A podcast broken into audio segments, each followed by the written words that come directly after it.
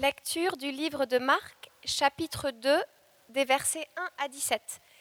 Vous pouvez suivre euh, euh, euh, dans la Bible, page 49, ou sur l'écran.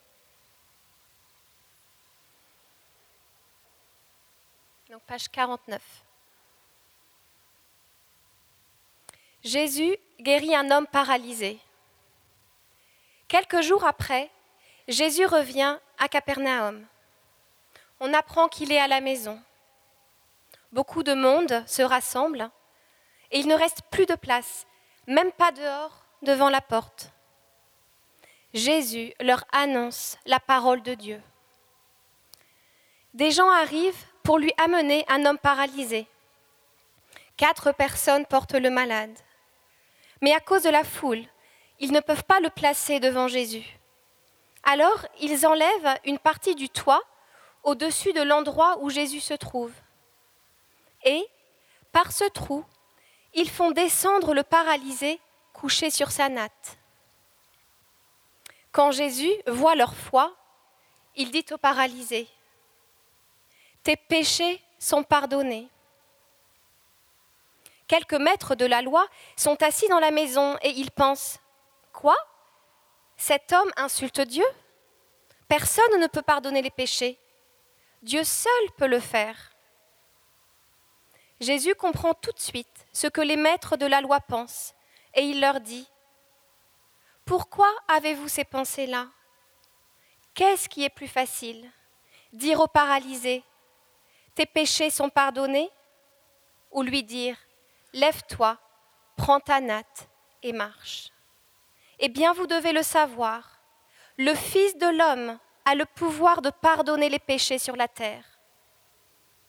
Alors Jésus dit au paralysé, Je te le demande, lève-toi, prends ta natte et rentre chez toi.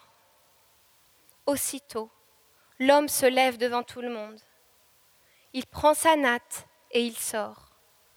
Tous les gens sont très étonnés et ils disent, Nous n'avons jamais vu une chose pareille. Vraiment, Dieu est grand. Jésus appelle Lévi à le suivre. Jésus retourne au bord du lac de Galilée. Une foule nombreuse vient auprès de lui et il les enseigne. En passant, Jésus voit Lévi, le fils d'Alphée, assis au bureau des impôts. Jésus lui dit, Suis-moi. Lévi se lève et il suit Jésus. Ensuite, Jésus prend un repas dans la maison de Lévi. Beaucoup de gens mangent avec Jésus et ses disciples. Ce sont des employés des impôts et des pêcheurs. Ils sont nombreux à suivre Jésus. Des pharisiens, maîtres de la loi, sont là. Ils voient que Jésus mange avec les pêcheurs et avec les employés des impôts.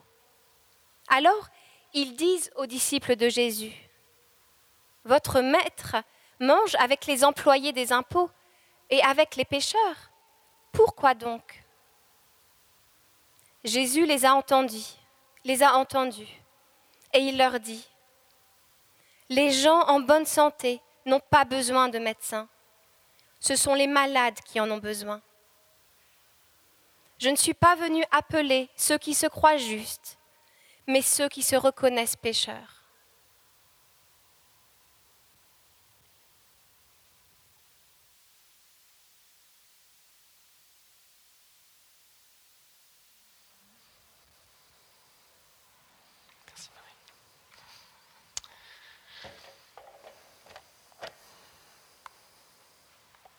Bonsoir à tous.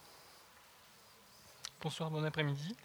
Euh, je m'appelle Jean-Luc, je suis euh, un des pasteurs ici à Saint-Barnabas. Je suis aussi euh, celui qui mène cette petite équipe euh, du French Connect avec Virginie, mon épouse.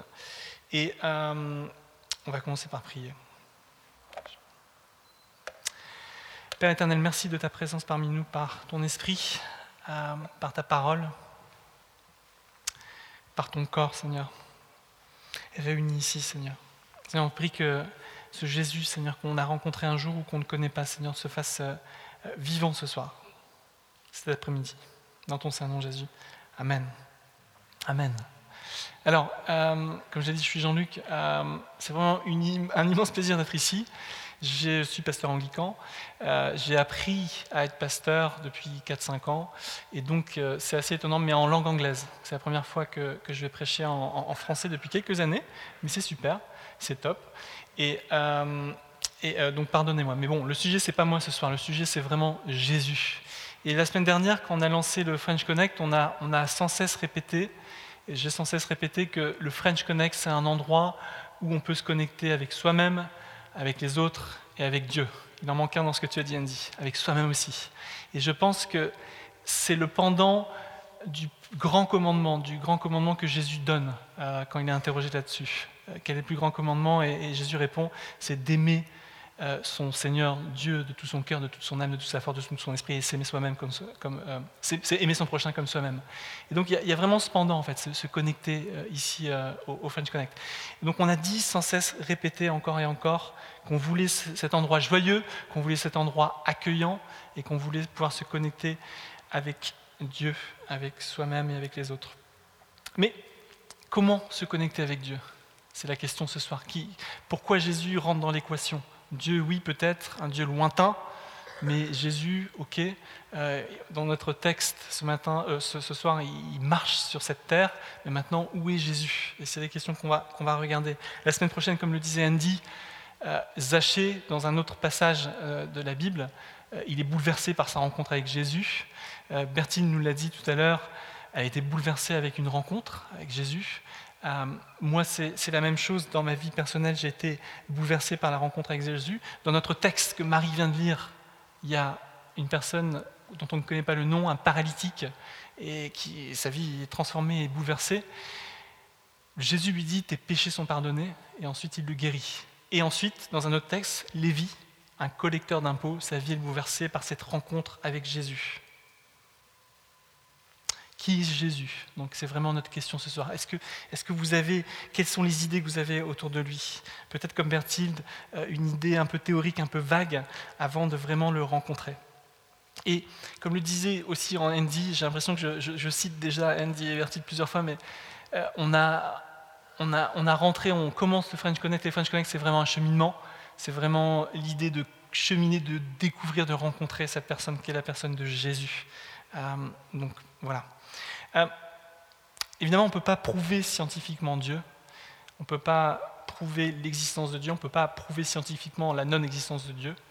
Euh, moi-même, avant de devenir pasteur, je suis, plutôt dans la science, j'ai un master de, science, je suis ingénieur de formation, et, on ne peut pas répondre aux, mêmes questions entre est-ce que Dieu, on peut le prouver euh, scientifiquement? Et, la science, elle répond à cette question, le, comment mais elle répond jamais à la question pourquoi.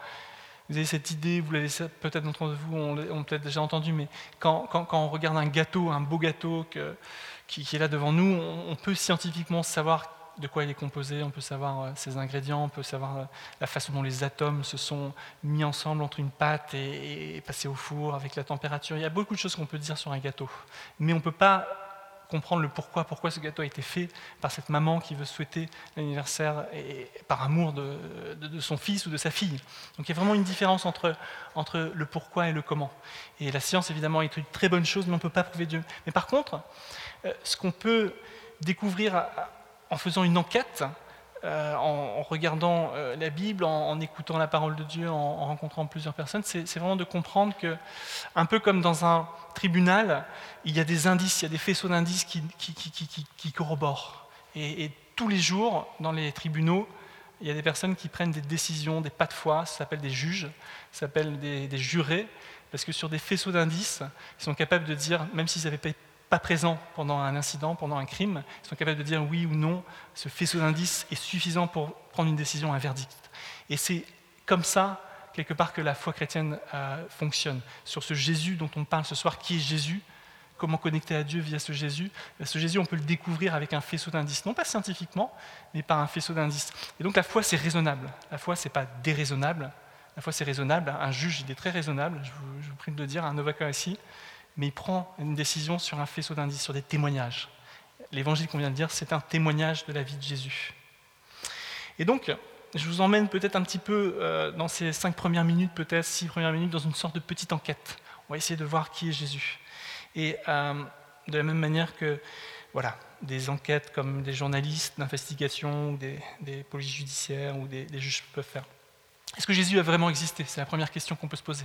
Est-ce que Jésus a vraiment existé? Est-ce que vous croyez que Jésus a vraiment existé? Euh, La réponse que, je vous donne, évidemment, elle est, très courte, c'est oui, euh, mais non pas seulement parce que je le dis, c'est parce qu'il euh, y a énormément d'historiens qui ont étudié la, chose.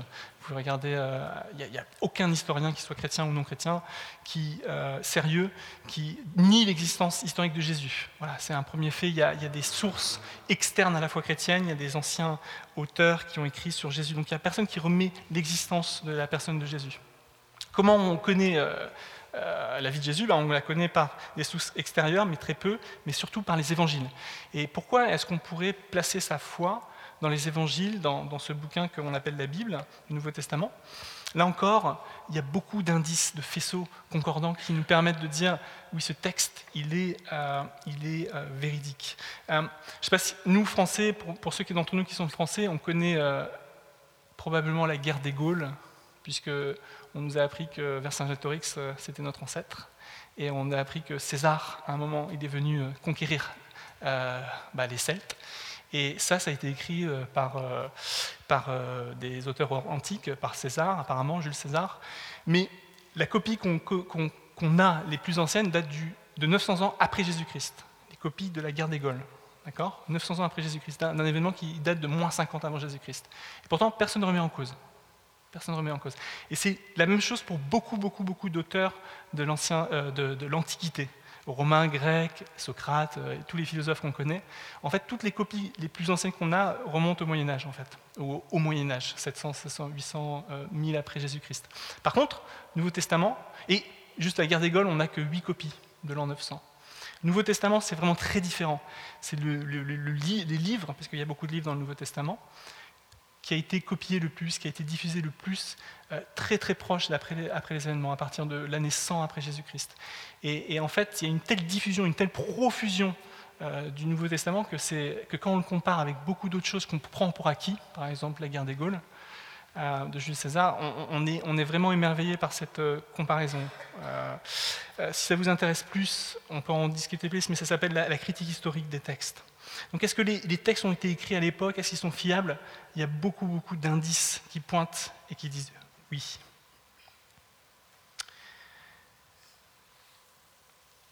Alors, je reviens un peu sur une question aussi qu'on peut se poser. On a dit que French Connect, c'est se connecter avec Dieu, mais c'est quoi la relation entre Jésus et Dieu? Une vraie question à se poser finalement. Euh, euh, les chrétiens croient que euh, si, vous voulez connaître une personne, je sais pas, certains d'entre vous, on ne se connaît pas ce soir. Si j'ai envie de vous connaître, si je vous observe de loin, si je vous écoute de loin, ça va être un peu compliqué pour connecter ensemble, pour garder ce, mot connecter. Mais si je choisis d'aller vers vous, si je choisis, de me révéler à vous, de commencer une conversation, poser des questions, d'être en relation, là on va commencer à connaître, à se connaître. Et pour nous, pour connaître Dieu, pour les chrétiens, la façon dont Dieu a voulu nous rencontrer, c'est vraiment de, se révéler. Le, mot révélation est important. C'est-à-dire que en Jésus, bah, Dieu se révèle. C'est-à-dire que c'est lui qui révèle le caractère de Dieu, la personne de Dieu. C'est ça la connexion entre Dieu et Jésus. C'est ce que nous expliquent les, les, évangiles et le Nouveau Testament. Donc vraiment, comment est-ce qu'on peut rencontrer Dieu? Ce n'est pas une vague idée, c'est vraiment à part la personne de Jésus, qui est effectivement euh, un être humain qui, avait des émotions, qui a mangé, qui a, appris un métier, qui avait des parents euh, terrestres, mais il était plus que ça. Et, donc voilà, cette relation, donc le premier point, un autre point à dire, c'est vraiment cette relation entre Jésus et, Dieu, c'est ça, c'est que c'est la révélation de Dieu euh, sur terre. Et, il était humain, mais est-ce qu'il est plus que humain? C'est vraiment intéressant de lire les évangiles. Ça prend une heure pour lire, par exemple, l'évangile de Marc. Si vous, êtes, euh, si vous avez une heure cette semaine, euh, lisez, c'est vraiment très intéressant. Mais Jésus dit beaucoup de choses dans les évangiles, et ce qui est intéressant, et si on le compare à tous les fondateurs des autres religions, c'est que Jésus jamais. Enfin, les fondateurs des autres religions, souvent, ils vont pointer vers autre chose. Par exemple, Mohammed, dans l'islam, il va dire voilà, le Coran m'a été donné, je pointe vers Allah. Euh, Bouddha va faire la même chose. Cette illumination, je pointe vers quelque chose d'autre. Jésus, dans les évangiles, il pointe vers lui. C'est assez, assez hallucinant en fait, quand, quand on pense. Euh, pensez à toutes ces religions qui euh, sont des codes pour accéder à, un dieu ou à une philosophie. Euh, Jésus pointe vers lui en fait. La réalité c'est que c'est assez étonnant. il dit par exemple, si vous êtes fatigué, venez à moi, vous tous qui êtes fatigués et chargés, je vous donnerai du repos. Si vous avez cette faim, cette soif intérieure dont tu parlais, ce quête de sens, je suis le pain de vie. Il dit aussi, je suis le chemin, la vérité et la vie. il dit, je suis la résurrection et la vie. A beaucoup de choses. Il pointe son enseignement vers lui. C'est assez étonnant, c'est vraiment unique dans l'ensemble des religions euh, qu'on peut connaître autour de nous. Et donc, euh, euh, il y a ça, mais il y a aussi, comme dans notre texte, pour revenir à notre texte maintenant, il y a quelque chose de très étonnant, c'est qu'il est capable de pardonner les péchés. Vous avez, vous, vous rappelez de ce texte tout à l'heure qu'on a lu? Il y a quatre amis qui viennent avec cet ami qui est paralysé, ils le mettent devant Jésus, et Jésus, euh, bah, il ne guérit pas tout de suite, hein, en fait. Hein. Il lui pardonne, il dit euh, Tes péchés sont pardonnés. Et évidemment, c'est un blasphème. Qui peut pardonner les péchés?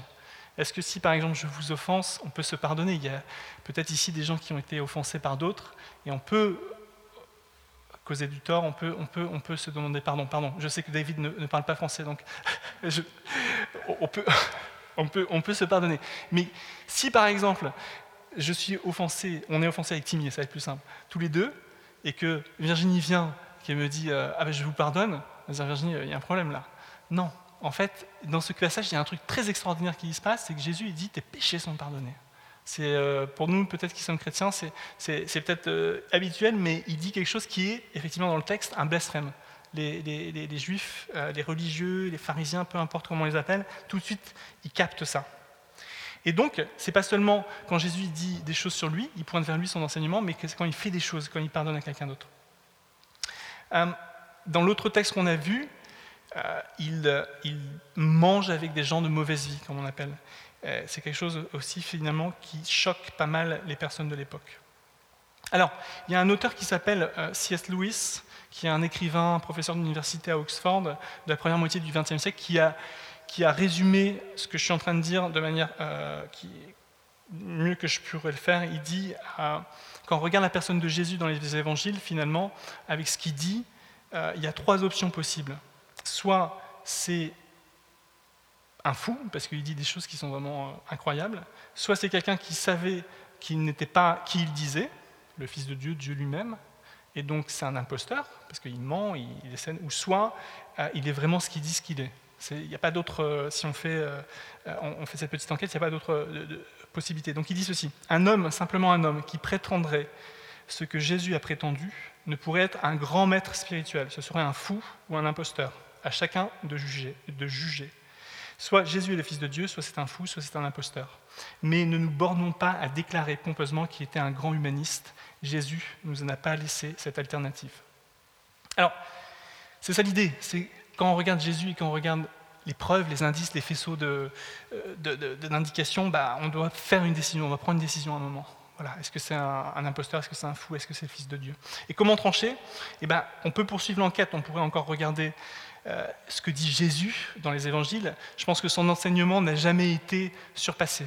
C'est peut-être un peu choquant ce que je vais vous dire, mais depuis 2000 ans, on a inventé des iPhones, on a inventé beaucoup de choses, mais son enseignement, aime son prochain comme soi-même, aimer Dieu de tout son cœur, je pense qu'il n'a pas été surpassé. Gandhi, par exemple, qui n'était pas chrétien, était émerveillé de la, personne de, Jésus. Un peu moins des chrétiens, mais de la personne de Jésus. Son, œuvre à Jésus, ses œuvres. Dans cet évangile, par exemple, il guérit des malades. Euh, il est capable de, faire des choses que seul Dieu, finalement, le Dieu créateur, peut faire. Sa personnalité.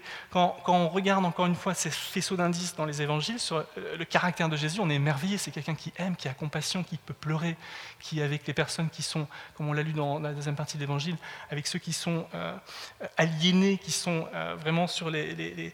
qui, sont exploités par la société, comme des prostituées ou comme les lépreux qui sont vraiment rejetés. Mais il y a aussi sa mort et sa résurrection un homme qui ressuscite. C'est quand même incroyable. Et ça, c'est ce que, le témoignage des évangiles des premiers disciples. Euh, c'est un Dieu vivant. Jésus est encore vivant aujourd'hui. L'impact que Jésus a eu depuis 2000 ans, parmi ses disciples, mais aussi parmi nous, comme Berthilde, comme euh, tant d'autres ici qui pourraient partager des, des, histoires qui se ressemblent, mais qui sont toutes un peu différentes. Alors voilà, Jésus, c'est cette personne euh, qui est à la fois humaine et qui est aussi plus qu'humaine d'après les textes qu'on a et ce fait son indice qui nous pointe vers ça. Il pardonne les péchés, il guérit le paralytique, on l'a vu. Il est capable d'aller manger avec Lévi et ses amis, qui sont des gens qui sont des traites et qui sont vraiment autour de euh, rejetés de la société parce qu'ils sont des collecteurs d'impôts et parce qu'ils participent à l'occupation romaine. Et alors, je voulais juste terminer ce, message en, relevant le défi aussi pour nous qui sommes déjà chrétiens, euh, qui connaissons déjà Jésus et qui avons peut-être déjà rencontré Jésus. Euh, c'est intéressant de voir qu'il y a deux fois où les, religieux, et peut-être qu'on est chrétien depuis longtemps, et peut-être qu'on est aussi tombé dans, cette idée de, voilà, une sorte de routine, mais il y, a, deux fois où les religieux ils disent pourquoi à Jésus? La première fois, c'est évidemment pourquoi il, est capable de pardonner les péchés? Et la deuxième fois, avec Lévi, et ce Lévi qui est ce collecteur d'impôts, qui est transformé par sa rencontre avec Jésus, qui est bouleversé, pourquoi est-ce qu'il mange avec les gens de mauvaise vie? Et c'est intéressant de, de, se dire, de s'interroger ce soir, qui est Jésus pour moi? Alors, si vous ne connaissez pas Jésus, euh, je vous ai donné des, faisceaux d'indices, à vous de, réfléchir, à vous de continuer à prier pour ça. Mais si on connaît déjà Jésus, ce soir, qui est ce Jésus pour moi Et, est-ce que des fois on ne le met pas dans, une boîte, ce Jésus? Est-ce qu'on ne le met pas dans une cage? Il y a une euh, image qui est donnée une seule fois dans la Bible de Jésus, c'est le lion de Judas. Euh, c'est un verset dans la Bible qui compare Jésus à un lion, euh, le lion de Judas. Et c'est cette image que quelqu'un m'a donnée cette semaine, qui est de dire, est-ce que des fois on met le lion dans une cage? Et finalement, c'est tellement facile, on a eu une expérience de Dieu, et, ensuite on vit avec ça, on, tombe dans une routine. Mais est-ce que on se rend compte que ce Jésus dont on parle euh, ce soir et dont on veut vraiment connecter avec pour connecter avec Dieu, eh ben, il est plus grand que ça plus grand que tout ce qu'on peut imaginer. Et donc, euh, je pense qu'un des défis pour nous, j'allais dire un des challenges, euh, on peut le dire en français aussi, c'est un mot français maintenant, mais un des challenges pour nous tous, je pense, c'est aussi de, redécouvrir qui est Jésus. Qui est Jésus pour nous? Est-ce qu'on l'a enfermé un peu dans une boîte? Est-ce qu'on l'a mis, euh, ok, j'ai un chat à la maison, c'est un petit chat, et il est tout le temps enfermé dans notre maison, on ne le fait pas sortir dehors, il n'est pas très dangereux. D'accord? Un lion, c'est un petit peu plus euh, compliqué, ça peut être un peu plus dangereux, même dans une cage, et il faut un bon, une personne qui dompte euh, la chose. Mais c'est quoi, notre relation avec Jésus? Qui est Jésus? Comment est-ce que quand on connecte avec lui, quand on reçoit son Esprit Saint, euh, est-ce que vraiment on le laisse toute la place? Est-ce qu'on lui laisse toute la place dans notre vie, dans tous les domaines de notre vie Est-ce que dans le cadre du French Connect, on veut voir ce Jésus d'une manière euh, qu'on connaît déjà. Ok, on l'a mis Jésus dans une boîte, on pense que ça va être comme ça le French Connect. Est-ce qu'on veut se laisser surprendre pendant ces prochains mois? Est-ce qu'il va y avoir des choses différentes? Vous savez, dans la Bible, il y a, un faux lion aussi. Euh, Pierre en parle dans son épître. C'est le lion qui rugit, qui, marche autour de nous, qui est aussi une autre image, c'est le faux lion. Euh, c'est l'ennemi, ce qu'on appelle l'ennemi de nos âmes, Satan.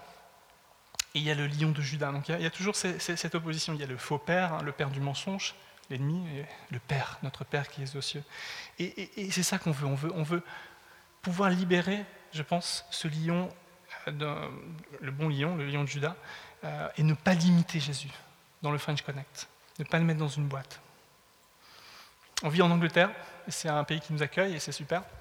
Il y a une reine ici, la reine Elisabeth la deux seconde, la deux, deux, deux voilà. Euh, mais c'est une monarchie constitutionnelle. ok? Euh, la royauté n'a pas beaucoup de pouvoir quelque part. Elle a une belle histoire. S'il y a une temps de crise, je suis sûr que les rois ici ou les reines seront, euh, pourront faire des choses, comme on l'a vu à la Seconde Guerre mondiale. Mais quelque part, c'est cosy, c'est bien, c'est un peu traditionnel, etc. Mais la vie de tous les jours, c'est autre chose, quelque part. le roi dont on parle, celui qui vit en nous, Jésus le Christ. Le Christ, en, grec, ça veut dire euh, celui qui est loin, c'est le roi. Enfin, on peut dire Jésus le roi. Pour les chrétiens, Jésus, il est vraiment le roi, il règne sur nos vies. On prie notre Père qui est aux cieux, que ton règne vienne, que ta volonté soit faite. Eh bien, c'est pas juste comme la reine Elisabeth II euh, à Buckingham Palace. C'est pas ça le roi Jésus. On l'a pas mis dans une boîte. C'est la même chose, c'est une autre image. Mais ce lion, ce roi, il a envie d'avoir la première place. Il a envie de, faire des choses qui nous surprennent. Et euh, je termine là-dessus. Jésus dit Suis-moi à Lévi. Il dit Suis-moi. Sa vie est transformée du six mois. Encore une fois, c'est un mot qu'on a peut-être encapsulé trop. Et euh, de la même manière, c'est un mot qu'il faut libérer. En anglais, follow, follow me. Euh, évidemment, il y a Twitter, évidemment, il y a Facebook, tout ça. On comprend que, ok, je vais, suivre quelqu'un, Jésus, est-ce qu'il m'invite à le suivre? Qu'est-ce que ça veut dire? En fait, le mot en grec est très intéressant parce que ça veut dire euh, accompagne-moi, vis avec moi, sois présent avec moi passe du temps avec moi. Et les disciples, effectivement, vous savez bien, ils ont passé trois ans sur les routes de Galilée, ils ont mangé avec lui, ils ont dormi avec lui, ils étaient dans des contextes très, particuliers. Le Seigneur, Jésus, nous appelle, il nous dit suis-moi. Et ça ne veut pas juste dire, euh, comme sur, follow, euh, enfin, sur Twitter, hein, ça ne pas juste regarder motivational quote, une, petite, quelque chose de motivant, un petit verset qui est sympathique, pour, mais c'est plus que ça c'est passer du temps avec lui, c'est être connecté avec lui, c'est vivre avec lui. Et c'est ça l'enjeu du French Connect, je pense aussi. C'est vraiment de, redécouvrir que Jésus, il est plus que ce qu'on peut penser ou imaginer, de le libérer, euh, voilà, de la façon dont il veut faire. Donc on va chanter, je pense maintenant. Je vais laisser Andy reprendre euh, le, service, mais je peux, inviter les, louangeurs à, revenir. Mais ayons ça à l'esprit. Si on ne connaît pas Jésus, eh bien, il y a tellement de, faisceaux d'indications qui nous permettent d'accéder à lui que c'est intéressant de continuer à lire, par exemple, un évangile, d'explorer tout ça, d'avoir des, indices de, son existence. Mais si on est déjà chrétien, ce soir, si on le connaît déjà, c'est intéressant aussi de, de voir au-delà de ce qu'on connaît déjà. Peut-être dans nos églises différentes, peut-être dans nos expériences différentes, il veut faire de nouvelles choses, il veut créer de nouvelles choses. Amen.